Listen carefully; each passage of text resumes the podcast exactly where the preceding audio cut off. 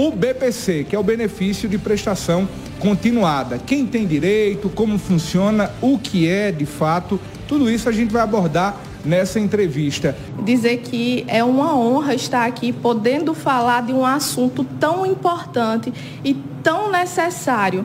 Nós temos várias pessoas que precisam receber o BPC Loas, mas não sabem que se enquadra no quesito para receber. Por isso que hoje a gente vai falar um pouco do que, do que é, o que se trata esse BPC.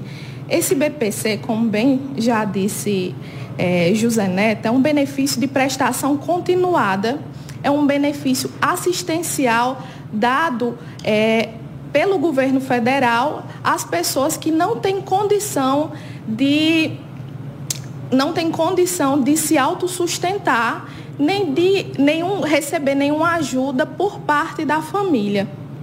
O que significa isso? Como é um benefício assistencial, você tem que se enquadrar em alguns requisitos para receber. Quais seriam esses requisitos?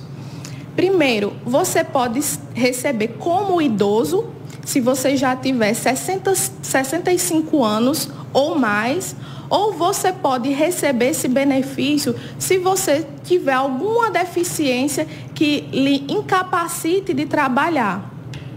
Isso daí juntamente com a questão da renda. Nós temos assim como requisito do BPC, você precisa ter uma renda é, inferior, igual ou inferior a um quarto do salário mínimo. Que hoje em dia nosso salário mínimo é 1.320. Se nós dividirmos é, por quatro, nós vamos ter 330 reais. Esse é o valor por pessoa da família, ou 330 reais ou menos. Então, como é que eu faço para entender se eu me enquadro nesse requisito? Você vai pegar as pessoas que trabalham na sua casa, você vai juntar essa renda dela, vai dividir pelo número de pessoas que habitam lá junto com você. Se o valor for inferior a 330, ou igual, você tem direito, por parte da renda, de requerer esse benefício. Anastácia, só um detalhe que muita gente também se pergunta.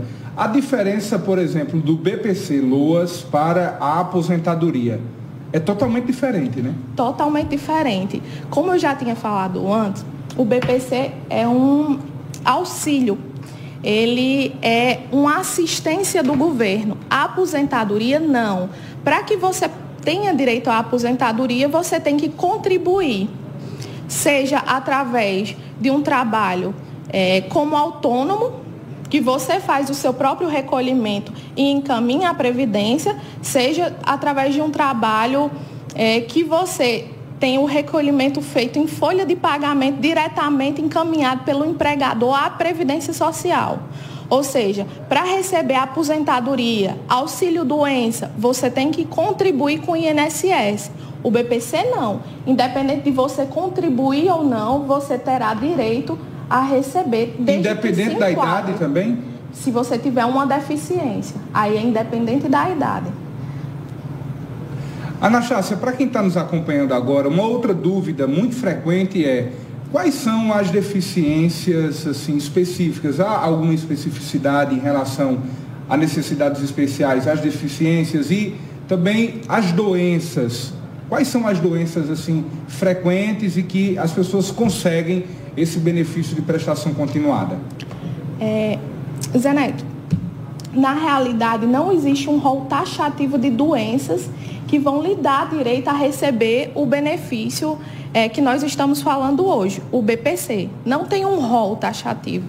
São doenças de cunho intelectual, são doenças de é, doenças mentais, são deficiências é, auditivas, é, no caso, uma deficiência é, de visão todas elas se enquadram, mas nós não temos hoje uma portaria específica para dizer quais são as deficiências que se enquadram é, para o auxílio BPC LOAS.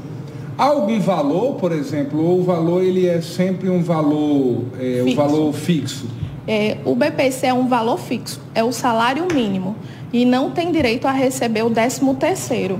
Essa é uma das diferenças da aposentadoria. Quem é aposentado recebe o 13 terceiro. Justamente. Quem recebe BPC, Não apenas recebe. o salário. Apenas o salário.